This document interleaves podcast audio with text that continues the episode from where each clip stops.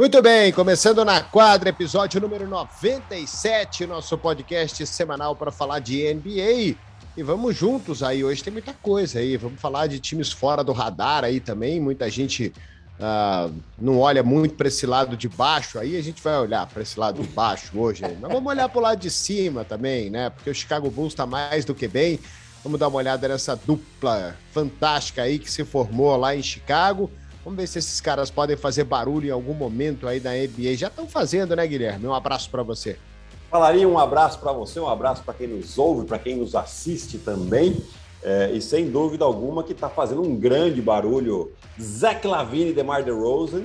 Né? No último sábado tiveram uma vitória realmente para mandar uma mensagem para toda a liga, né? Que eles não estão ali por acaso, que não estão fazendo uma aventura nas primeiras colocações. É um time realmente muito sólido e, e que muita gente duvidava principalmente da defesa deles, né? E tem sido uma defesa sólida também.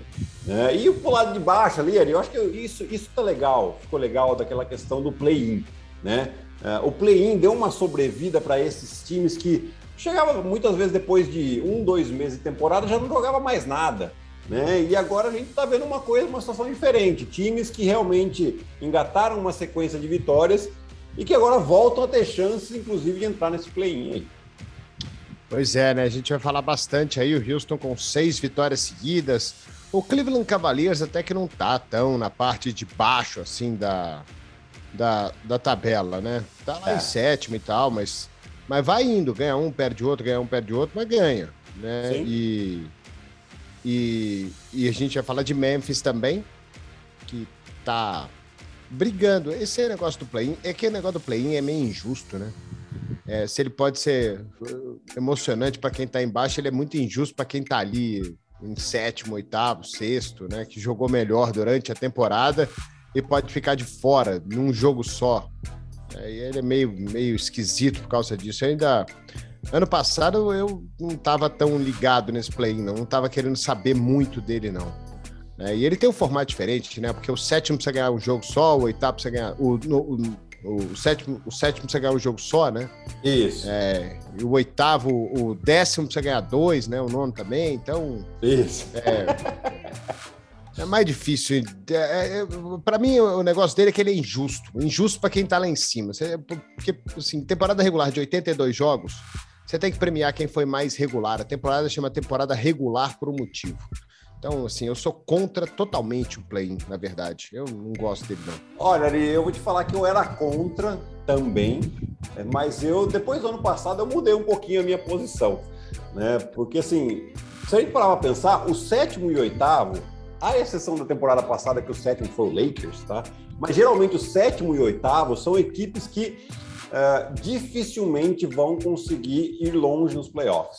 Né? E, então você consegue dar um pouquinho mais de sobrevida exatamente para esses times que estão em 11 12 e que eles não larguem mão da temporada. Né? Então eu acho que traz um pouquinho mais de emoção, faz com que os jogos uh, de temporada regular tenham um valor um pouquinho maior, porque os times que estão lá em cima não querem jogar exatamente esse play-in por causa dessa injustiça que você acabou de falar. Né? Então. Uh, começa a dar um pouquinho mais de valor para os jogos de temporada regular. E aqueles que estão lá embaixo é, é, a sobrevida que querem que eventualmente roubar uma posição de playoff, quando num, numa classificação normal de oito eles não teriam. Né? Então eu acho que na questão da emoção, eu acho que a gente ganhou bastante coisa. Na questão da justiça, realmente é, é um ponto da gente discutir. Porém, né, se a gente colocar nessa perspectiva de times que não vão muito longe, para nós que estamos assistindo aqui ficou mais divertido. É, se você não torce para nenhum desses times e não tá nem aí para eles, é, a emoção com certeza ela é maior, bem maior. Agora o problema é você ter o sétimo colocado terminando ali com, sei lá, 50 vitórias e 34 derrotas e ter o décimo terminando com 40 vitórias e 42 derrotas, né, com a campanha negativa. Você tem um time que está 10 jogos atrás do outro e que pode eliminar o, o, o, sétimo em algum momento, um jogo só, dois jogos, que seja. Né? Você pode ter um time bem pior na temporada regular, eliminando um time que foi muito melhor que ele. Então é, é só nessa questão aí que eu sou, sou contra. Mas como eu não tenho time na NBA, não torço para ninguém, então os caras que se virem por lá, eu não tô nem aí para eles. Que a gente é, tem é. emoção é... por aqui, né, Ari? É, mas esportivamente falando, eu acho errado. Bom, enfim, Guilherme, é, desde que a gente falou de play-in, é, um time que não vai para o play-in esse ano é o Chicago Bulls. Eu acho não. que eles vão não, acho que eles não vão brigar por, pela sétima, oitava, nona, décima colocação. Acho que eles vão uh, brigar pela terceira, segunda, quem sabe, uma primeira colocação nesse lado leste, porque estão realmente jogando muito bem. O encaixe foi muito bom, né? As contratações do, do meio da intertemporada, é, técnico inclusive, elas meio que estão se pagando. Exatamente, né? O, o Arthur Ascarnissovas, que assumiu na temporada passada ainda essa questão do presidente de, de operações de basquete ali, é, eu lembro que ele foi até meio um pouco criticado, porque ele chegou e, e contratou o Billy Donovan, que vinha lá do, de Oklahoma, né? É, e depois não fez nenhuma movimentação muito brusca, é, ou seja, não, não contratou nenhuma estrela logo de cara. Né? É, e, e, aí, ó, mas veio aqui para quê? Então, surgiu a dúvida. É, porém, ali a gente até, nas, nas, nossas discussões, seja aqui na quadra, quando era o Hoffman, quando tava, fazia com o Hoffman, né? Eu até fiz um pouco dessa leitura. Eu acho que ele quer primeiro trazer o técnico, e o técnico, sim, junto com ele, entender o que ele tem primeiro em mãos, que era o Zé Lavine e o resto do time, vamos dizer assim, né? É, e depois ver, depois dali ele começar a entender o que, que ele precisa realmente do time. Né? E foi exatamente o que ele fez. Na temporada passada ele consegue fazer uma troca muito interessante, trazendo principalmente aí o Vucevic para a equipe.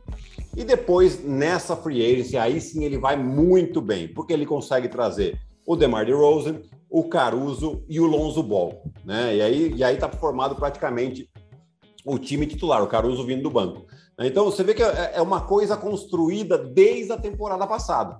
Né? E o Billy Donovan, que é um técnico que muita gente não, é, não considera muito, é, muito bom, porque ele tinha lá, era técnico do OKC, e o time com muitas estrelas e não ia tal. Porém, quando ele teve um time é, com o Chris Paul e também outros bons jogadores, Galinari, Shai Gears, Alexander e tal, ele pegou um time que não, não tinha expectativa de se classificar aos playoffs, falavam que ia tancar, e, e acabou chegando em quinto lugar na Conferência Oeste. Né? Então, é um técnico bem trabalhador. Antes ele tinha o Westbrook na mão, que é difícil de, dele controlar, né? E agora ele tendo um time bem controlado, ele está tendo um ótimo resultado até aqui. E, assim, tudo indica que ele vai continuar nessa mesma tendência, né? Porque uma das dúvidas que a gente tinha sobre o Chicago Bulls, essa equipe ia conseguir defender e está defendendo muito bem. Não está entre as melhores defesas do campeonato, porém, se você pegar as estatísticas de é, eficiência defensiva, percentual dos adversários, fica ali entre as 10 primeiras colocadas. Com o potencial ofensivo que tem, dá uma ótima química. É, o Alonso Ball é importante nessa história defensiva também, né? Porque ele é um grande defensor. É, eu lembro que quando ofereceram para ele o, o, contrato de 90 milhões por quatro anos, eu achei muito dinheiro uh, para um cara que chegou muito badalado na liga e teve uma passagem ruim por Los Angeles, depois integrou um time uh, jovem, inexperiente lá em, em, em New Orleans mas ele tá, ele tá fazendo o dinheiro dele valer a pena, né? Porque além dele defender bem, ele é um armador que cuida muito bem da bola, tá contribuindo.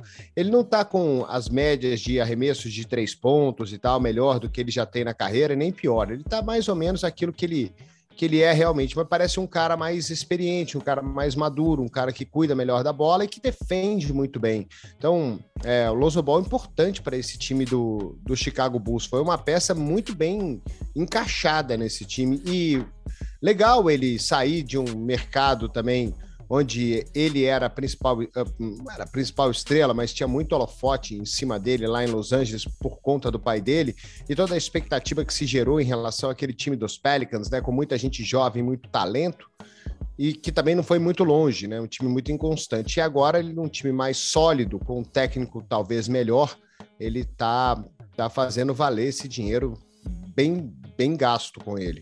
Olha, Ari, é, o que eu vejo assim, né?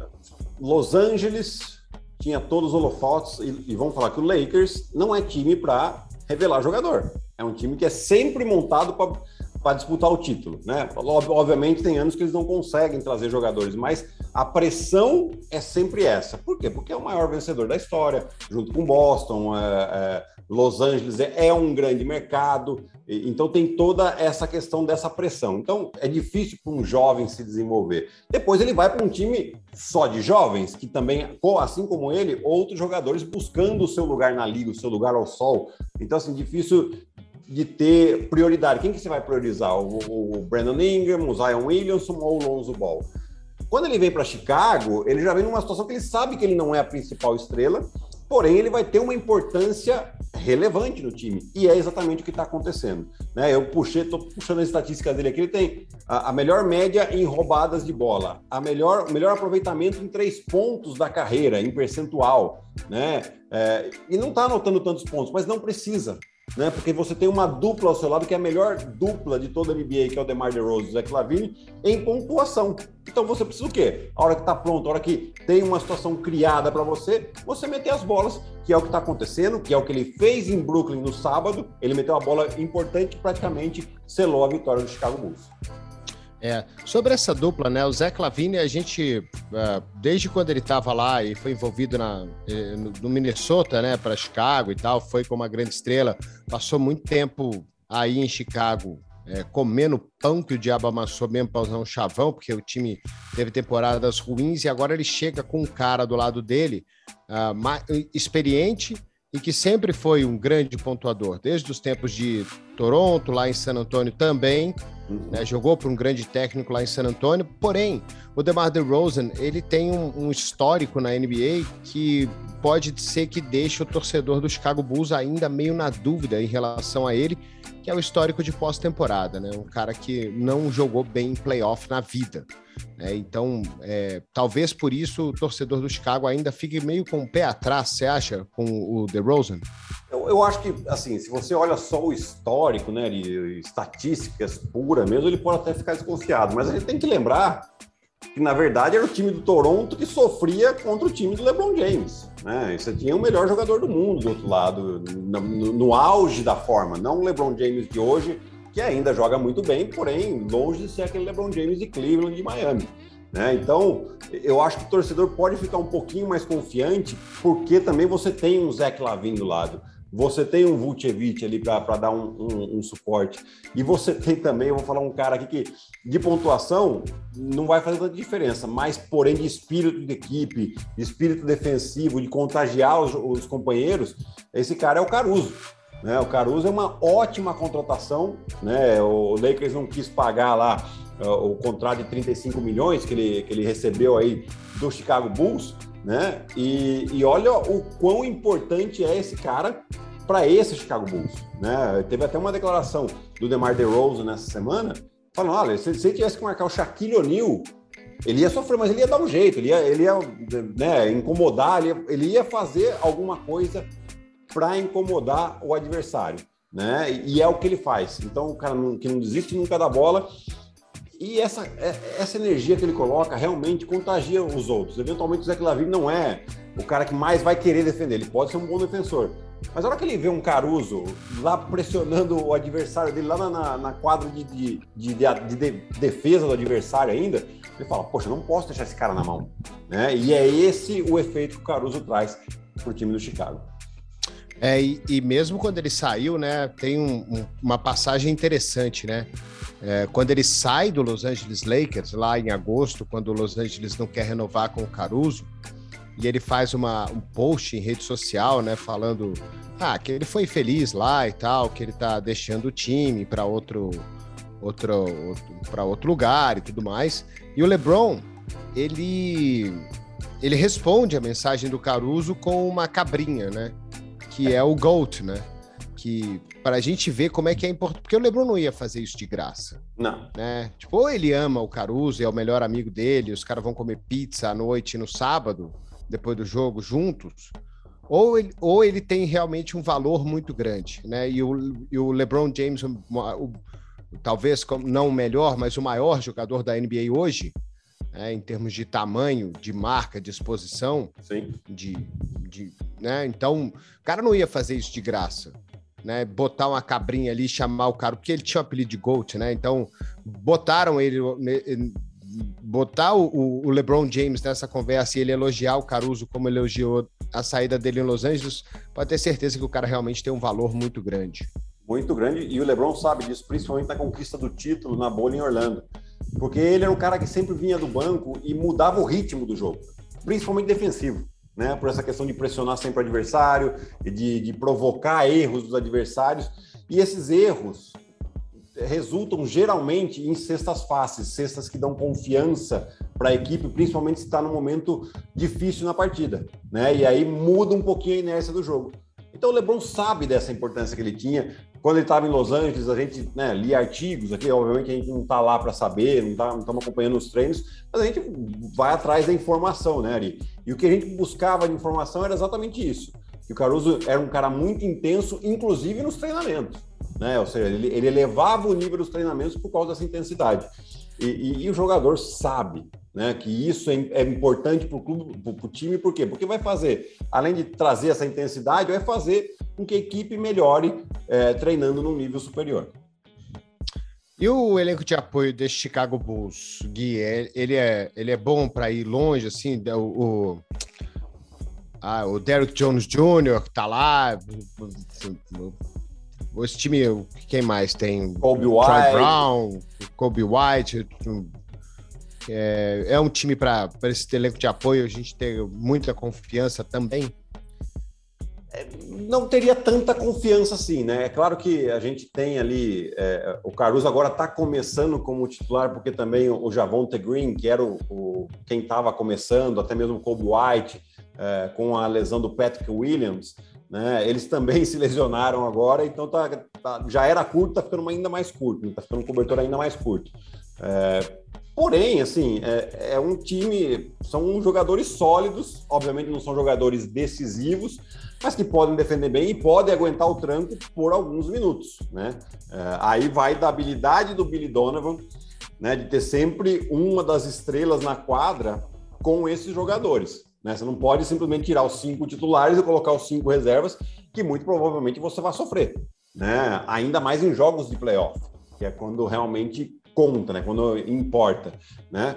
Uh, mas eu ainda acho que, né, talvez não nessa temporada, mas numa próxima, uh, esse time do Chicago Bulls já está ganhando um respeito muito grande dentro da liga. Né? E aí o que acontece? Na próxima temporada, a chance de eles conseguirem trazer mais um, dois jogadores para compor esse banco é muito grande. Por enquanto, eles vão ter que, eventualmente, com uma troca nessa temporada, ele possa conseguir alguma coisa a mais. Mas aí é Kobe White mesmo, é Tyler Cook, é, é, é o, o Patrick Williams não joga mais, né, mas o Derrick Jones Jr., uh, o Javonte Green quando voltar da lesão, enfim, são, é isso que tem. É, eu acho que, obviamente, não vai ser suficiente, talvez, para conquistar um título, mas para ir bem nos playoffs, acredito que tem boa possibilidade sim. É, vai ser interessante o que eles vão fazer mesmo no período de trocas, né? Quando eles é, tiverem a completa noção que eles realmente são um time competitivo que eles podem ir longe, o que, que eles vão buscar é, nesse período de trocas para para realmente buscar incomodar bastante aí Brooklyn, Milwaukee, Miami, uh, Boston desse lado leste aí, se bem que Boston ainda tá, tá, tá, tá se achando na temporada, né? Tá muito, aliás, na verdade, esse leste está todo muito embolado, né? Tá, tá demais. Tá tudo muito, tá tudo muito igual, né? Filadélfia tá lá embaixo, né? Filadélfia terminou com a melhor campanha do ano passado, e tá lá embaixo. Né? É, mas tá estamos... perto de Nova York, tá perto de Boston, né? Ari, se a gente pegar o Atlanta, que hoje é o décimo, New York Knicks é o décimo primeiro, estaria fora dos play-in, do play-in, né? Uh, o New York Knicks, então, que estaria fora do play-in, ele tem uma diferença de cinco jogos para o Brooklyn, que é o primeiro. Ou seja, o Brooklyn tem sete derrotas e o Knicks tem 12. É, não é uma diferença muito grande, né? Aliás, é muito próximo. Então, olha o quão embolado. Então, nós temos aqui um, dois, quatro times com 11 derrotas, ou seja, praticamente embolados aí. Então, claro, temos ainda, nós estamos falando aqui que nós temos 25% praticamente da temporada regular que já se foi. Né? Ainda é um número pequeno, mas não tão pequeno jamais. Então a gente já está entendendo que vai ser realmente muito equilibrado. Uh, as equipes, né? É aquilo que a gente falava do play-in, as equipes querem escapar do play-in. Então, não tem aquilo lá, ah, não, tudo bem, vou abrir mão desse jogo aqui. Não tem mais isso, não. O pessoal quer ficar pelo de sexto para cima, né? Porque sabe que o sétimo corre um grande risco aí de eventualmente ficar fora dos playoffs. É, porque se aquele cenário que eu falei de play-in esse ano pode ser totalmente o contrário, né? Você pode ter o sétimo e o décimo empatados. Por que não? Né? Ou muito perto, um jogo do outro. Um, um, o, o, sétimo a um jogo do décimo, um jogo e meio. Um jogo e meio não tem jeito, né, Ari? No final da temporada vai estar todo mundo com 82 jogos. Mas um jogo, dois jogos, que seja aí no, na parte final. E, e o All-Star Game esse ano ele vai ser realmente um marco, né?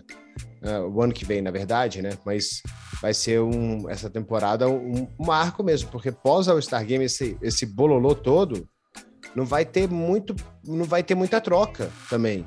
Porque ah. vai estar tanta gente brigando por tanta coisa que ninguém vai querer abrir mão de absolutamente nada. Né? Então, questão de lesão, questão de, de gente machucada, pode fazer muita diferença mais para frente nessa temporada. Então, um exercício para os técnicos também, né? Porque a gente vê, a gente fala bastante do Lakers, o time mais, mais, mais velho e todo mundo tem que jogar bem todo dia para poder ganhar, senão não ganha, como não ganha mesmo. É, é para os técnicos ter, terem noção de tipo, quantos minutos esse cara pode jogar por jogo, né, para não chegar no final da temporada moído, né? Ainda é uma temporada especial, né? Apesar das coisas estarem voltando ao normal, né, esportivamente falando, e não em termos do, do, do, coronavírus que eu tô falando, uhum. né? As coisas esportivamente voltaram, né? As conferências, 82 jogos e tudo mais, mas ainda tem um problema sério de pandemia né? Você tem o, o LeBron outro dia meteu o pau no Health and Safe Protocols, aí o protocolo de saúde da NBA. Então, é uma temporada diferente ainda. Sim, sem dúvida, né? E, e essa questão da, desses protocolos de saúde aí, principalmente depois do All-Star Game, é, assim, vai fazer com que os, com que os atletas estejam ainda mais atentos né, a, a, com quem tem contato, né? Porque assim, você ficar fora de um, dois jogos ali pode te custar uma posição direta ao playoff. Né? E é isso que, sem dúvida alguma, as equipes vão estar muito atentas e, e, conversando com os atletas sobre isso. Né? Porque é realmente importante. A gente estava falando que o LeBron James teve um jogo que, né, no finalzinho do mês passado, ele jogou mais de 40 minutos, em novembro.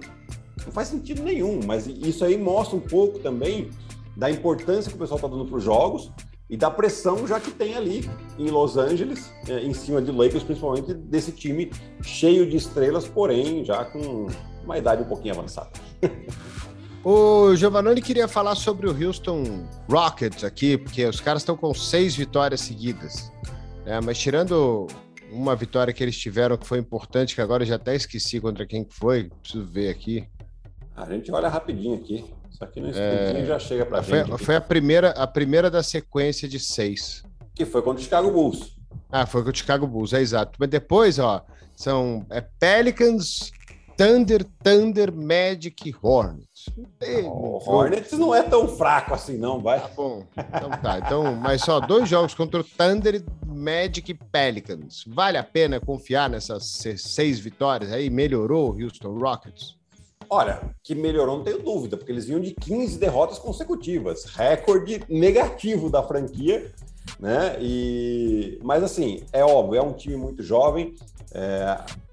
Coincidentemente, isso eu gosto de frisar, é... porque né, é um jogador muito jovem, ainda não dá para a gente atribuir a culpa das derrotas a ele, mas desde que o Jalen Green se machucou, a equipe não perdeu ainda né? E, e, e aí eu, é um comentário que eu faço porque assim são algumas equipes que estão numa situação parecida. Memphis com o Jamoran, desde que ele se machucou, também só ganhou. Uh, o Cleveland Cavaliers também, desde que o Sexton se machucou, estava numa sequência de quatro vitórias consecutivas e perdeu para o Utah Jazz por um ponto nesse último domingo, né? É, isso quer dizer que esses jogadores são os problemas? Não, mas muitas vezes, é, ainda mais nesses times mais jovens que têm muito talento e o técnico ainda não conseguiu achar quem são os principais jogadores da equipe, né? Então, às vezes, o técnico fica um pouco confuso com a rotação e isso traz um incômodo generalizado, porque ninguém sabe direito qual é o seu papel dentro da equipe. Uma vez que um ou dois jogadores saiam, o técnico tem aqueles. Então, todo mundo já sabe que vai ter qual a minutagem mais ou menos que vai ter e qual a responsabilidade que vai ter. Isso tira um peso das costas dos atletas e aí as coisas começam a fluir melhor. Então, às vezes, uma lesão de algum jogador ajuda o técnico nesse tipo de situação, que é o que pode e muito provavelmente está acontecendo, uh, tanto com o Houston, tanto com o, o, o Memphis está jogando bem, tá? O Memphis é um, um pouco mais além, assim, mas acontece com Uh, uh, o, o, Cleveland Cavaliers, sem dúvida alguma, né? diminui um pouco a rotação. Aconteceu com o Charlotte agora, que teve três, quatro jogadores fora por causa do protocolo de, de, do Corona, e eles engataram uma sequência de duas, três vitórias. Aí. Quero ver esses próximos três jogos aí também dos. Uh, dos Grizzlies, né? Que é uma sequência difícil contra uh, Miami, Dallas e Lakers. Né? De hoje até a quinta-feira, né? Hoje, quarta e quinta, back to back lá, Mavericks na, na quarta e Lakers na quinta. Então são. Aí depois eles jogam contra os Pelicans, que em teoria é um jogo mais, mais tranquilo.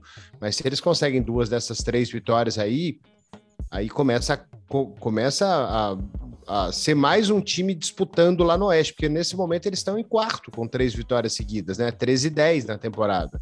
É mais um brigando, é mais um. E quando você tem mais um brigando, você tem menos, menos um, mais um de fora também. Né? Então, um time que você não contava que fosse chegar e estar tá lá em quinto, quarto, né? Para ele entrar ali, alguém tem que sair. Então, a competição ela só, só aumenta, o equilíbrio ela, ele só aumenta durante a temporada. Você estava falando de Cleveland, de estar conversando com o Bugarelli, aquilo que eu falava do Evan Mobley, dele ser um Joel Embiid 2.0, acho que o Buga, acho que você vai até concordar com ele, que ele está mais para o Anthony Davis 2.0. É, até pode ser, né? Porque o, o, o Evan não joga tanto de costas para cestas, né? De costas para cesta e mais de frente como o Anthony Davis, né? E eu acho que o Buga tem razão nessa daí, né? Como estilo de jogo, ele se parecerá muito mais ao Anthony Davis que ao Joel Embiid. Dois, eh, teve double-double no último jogo. Esse cara vai ser bom na NBA. Eu tô vai. empolgado com ele, porque é, é, legal ver ele jogando também. Um cara muito grande, muito alto, envergadura incrível, dominante ali, 2 e 13, com arremesso bom. Ah, o cara vai ser bom na liga aí. É, ah, é legal falar de Cleveland, né, Ari? Porque assim, é, é, é, um time jovem, com jogadores interessantes. Infelizmente perderam o Sexton aí para o resto da temporada. Porém, o Garland jogando muito bem, o Mobley jogando muito bem, e é um time que defende pra caramba, cara. Tipo, é, é, em pontos sofridos, deixa eu até olhar aqui na, na, na, nas estatísticas, né? Mas uh, eu acho que é o primeiro ou segundo em pontos sofridos da temporada. Né? Ou seja, é um time que é o segundo, fica só atrás do Golden State, tem 102 pontos sofridos por jogo. Né? Então, um time que está defendendo muito bem, e aí tem o, o Rick Rubio que coordena ainda toda essa, essa garotada aí muito bem. É, tá, tem um artigo para ler aqui, não deu tempo de eu ler, mas é um artigo sobre o Ricky Rubio, que ele não queria ser trocado para Cleveland, mas agora está feliz por lá. Né? Nada melhor do que vitórias, né? Mas está aqui separado para eu ler, depois eu vou dar uma, uma olhada nesse, nesse artigo aqui sobre o Ricky Rubio, que é um cara experiente, foi parar num time de só de garoto e tá jogando bem, né? E ele deve estar tá contente mesmo.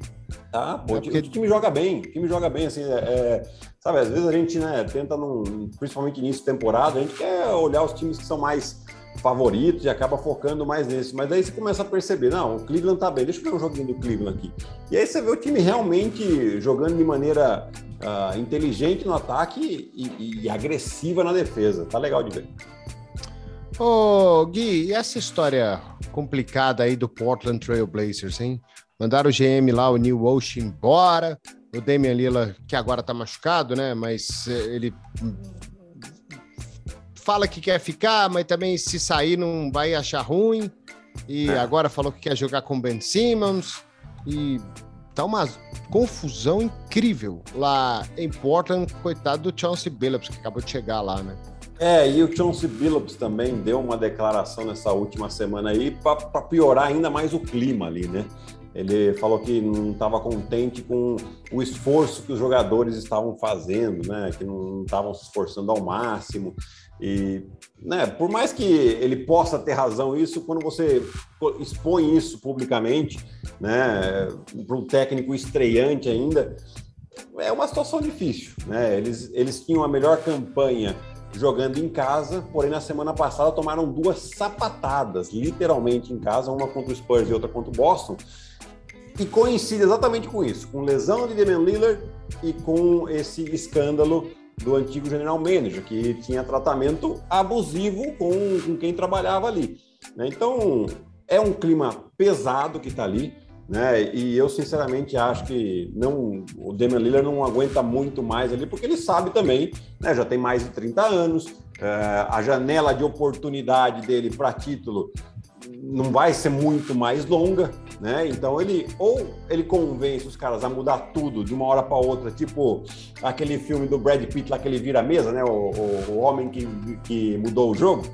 Moneyball, ah, do beisebol, né, que no meio da temporada ele vira a mesa e começa a trocar todo mundo e realmente faz uma revolução no time, ou é ele quem vai pedir para sair, né? Então, o fato de querer jogar com o Ben Simmons, tá, beleza, quem que o Ben Simmons, quem que o Philadelphia quer, se não for o Damian Lillard? Vai ser o CJ McCollum, né?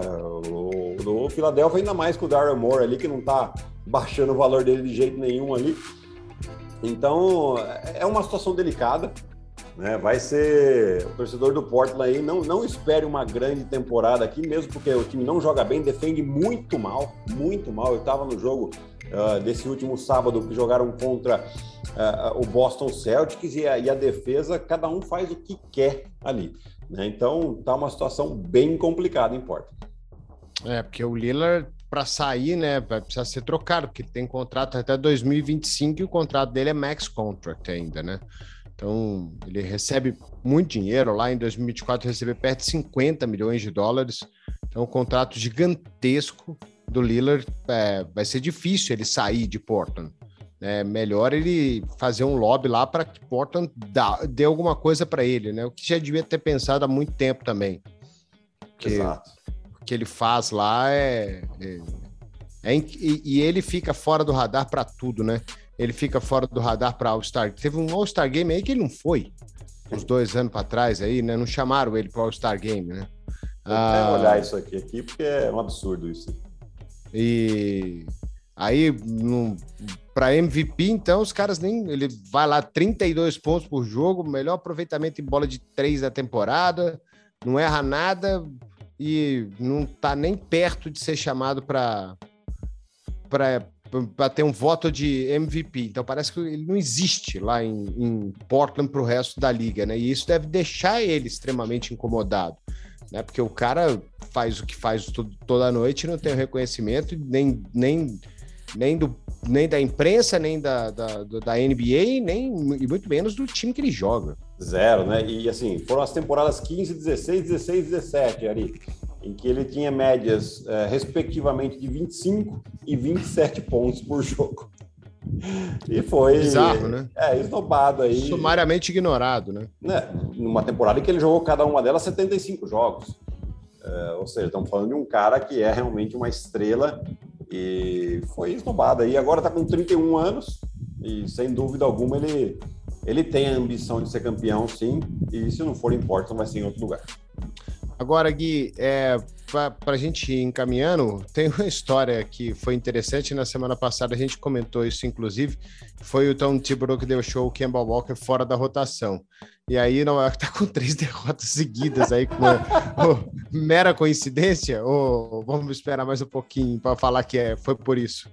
Eu acho que por enquanto é mera coincidência, né? Porque realmente os adversários foram duros. Você teve aí é, o Brooklyn Nets, o Chicago Bulls, e depois um jogo que eles tinham capacidade sim para vencer, que foi o Nuggets, mas você tem aí o, o, atual MVP, apesar de todas as lesões que o Denver Nuggets está tá sofrendo. Né? Agora vamos lá, tem um jogo, vamos vou até dar uma olhadinha aqui, mas o próximo jogo é em San Antônio, na noite de, dessa segunda-feira, não, dessa terça-feira, desculpa na noite dessa terça-feira, joga em San Antônio, vai, vai ter uma viagem agora com três jogos consecutivos fora, é, mas jogos factíveis, né? Estamos falando de San Antônio, Indiana e Toronto, né? Aí vamos ver como é que vai se comportar, porque também tem aquela coisa, né, Ari? O técnico chegou, o time não tá jogando tão bem assim, o técnico foi lá e falou: o problema é aqui, né? É esse o problema, então vamos para resolver o problema, vamos tirar esse problema daqui o time continua perdendo, então talvez o problema não seja ali, né? Talvez o problema esteja em quem está fazendo as escolhas. E você queria falar do Franca, que francamente não perde ninguém? Francamente não perde ninguém, né? Aliás, a, a, no último sábado, uma vitória realmente contundente aí contra uh, o Flamengo no Rio de Janeiro, né? E mantendo aí a invencibilidade no NBB. Franca vem jogando muito bem, né? de uma maneira coletiva. Nesse jogo aí foram seis jogadores que tiveram 10 pontos ou mais, né? E principalmente conseguiram neutralizar o forte ataque do Flamengo, que terminou o jogo com 65 pontos. Né? Então, Franca, o Elinho vem, faz... vem fazendo um grande trabalho à frente da equipe. É, e vencendo aí agora, até agora, o adversário a ser batido. Para falar do Flamengo, daí eu já vou aproveitar o gancho aqui, Eri, né? Porque o Flamengo, nessa terça-feira, joga com transmissão dos canais ESPN pelo NBB, joga lá em Brasília. Porém, na sexta-feira, tem estreia na ESPN, que é a Champions League das Américas. Né? E que, na verdade, é como se fosse uma Libertadores aí é, do basquete. Né? E vai sete estrear 7 e meia contra o Boca Juniors. Né? Vai ser um jogo aí clássico de camisa, camisas pesadas aí do futebol, uh, se enfrentando também no basquete. E, e na part... nessa sexta-feira, a partir das 7 e meia, temos a estreia do Flamengo na competição continental também. Ô Gui, sei que o pessoal fala que jogar lá em Franca é o lugar mais difícil que tem para jogar no Brasil, é mesmo? No Pedrocão? Ah, é um dos lugares mais difíceis, sim.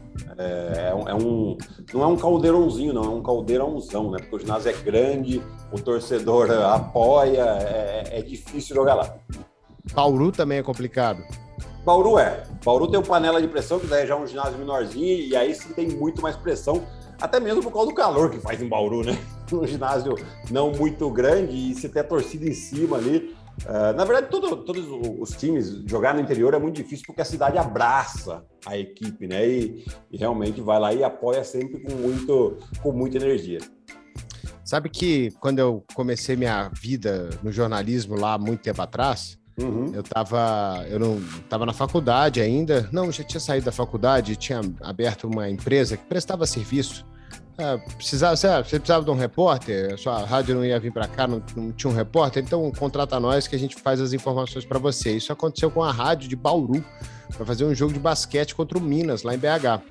Ah, e aí é, me contrataram para fazer as reportagens, porque os caras não, não iam viajar, né? Porque eles viajavam para tudo quanto é canto, mas especificamente para esse jogo aí de Minas, eles não iam poder poder vir. Então iam fazer a, a, a, pela televisão a transmissão do jogo, era uma rádio de Bauru. E aí o, o cara me ligou para me dar uma brifada. A primeira coisa que ele falou para mim falou assim: "Cara, o Minas não existe. O Minas não existe. Para nós, é, não, porque assim, para nós só interessa o Bauru. Só interessa a informação ah, do Bauru, só interessa o tempo do Bauru, só interessa tudo do Bauru. Né? Entrou jogador no Minas, não precisa, não precisa falar. Agora, saiu alguém do Bauru, você fala. Saiu esse, entrou esse. Se saiu no Minas ou entrou no Minas, a gente não quer nem saber. Era desse jeito, o nível de, de paixão da transmissão clubista. Eu não Ai. lembro nem o nome da rádio, mas eu achei mó barato. É, ele começou falando comigo desse jeito: o Minas não existe. Eu vou tá? te falar, Ari, é, eu, eu sempre adorei é, essas transmissões regionais exatamente por causa disso, né? Tudo bem, uma coisa é você fazer uma transmissão nacional, como a gente faz, e putz, é, é, é, lógico que a gente tem que ser o mais imparcial possível. Mas essas regionais, elas são muito gostosas exatamente por causa dessa paixão que vem envolvida é, na transmissão, né? Eu, já vi assim, é, é, ouvi, né? Porque eu, muitas vezes eu escuto o jogo pelo rádio né? E eu já ouvi assim, o comentarista ficar maluco o jogador da própria equipe, né? Até exagerar um pouco, assim, mas é, é uma coisa que, que atrai, principalmente o torcedor dali da, da, da, região, da cidade, né? Ela se sente parte daquela transmissão. Isso que é muito legal. Eu sempre adorei esse, esse tipo de transmissão. Eu lembro que nesse jogo aí sobrou pro juiz, viu? O Minas ganhou esse jogo, o Paulo perdeu é, o jogo, isso eu lembro. E lembro que sobrou para o juiz também, porque foi um jogo apertado e sobrou para o juiz. O juiz apanhou, viu? Um dos caras lá da, da rádio. Mas foi um jogo só, foi um negócio muito rápido e tal. E eu fiz outra transmissão desse jeito aí também, para uma rádio, mas aí não era basquete, era futsal. Para o pessoal de Brusque, lá em Santa Catarina, contra o Minas também. Mas foi a mesma coisa. Ah, tipo, não, eu não tenho outro time, é só nós, só existimos Lógico. nós. Lógico, foi, maravilhoso. Foi legal. E, é, você tem razão, né? É um barato essas transmissões regionais mesmo pela paixão que, que vem envolvido nisso tudo. É isso aí. Muito bem. Algo mais que o senhor queira destacar, contar uma história, vender um, um carro, alguma coisa assim? Não, Ari, é só isso mesmo, porque na não. semana que vem a gente está de volta aqui para falar de novo mais um pouco de NBA, passar um pouquinho principalmente essa estreia uh, do Flamengo aí na, na Champions League, que vai ser importante. O Flamengo é o atual campeão da Champions League. Fechou, Guilherme. Um grande abraço para você e até semana que vem. Um abraço, Ari. Tchau, tchau. Valeu, galera. Um grande abraço a todos. Obrigado a você conosco aí no, na quadra. Semana que vem tem mais aqui no YouTube, no espn.com.br, onde quer que você esteja ouvindo no seu agregador favorito de podcast. É bonito falar isso. Um, um grande abraço e até semana que vem. Tchau.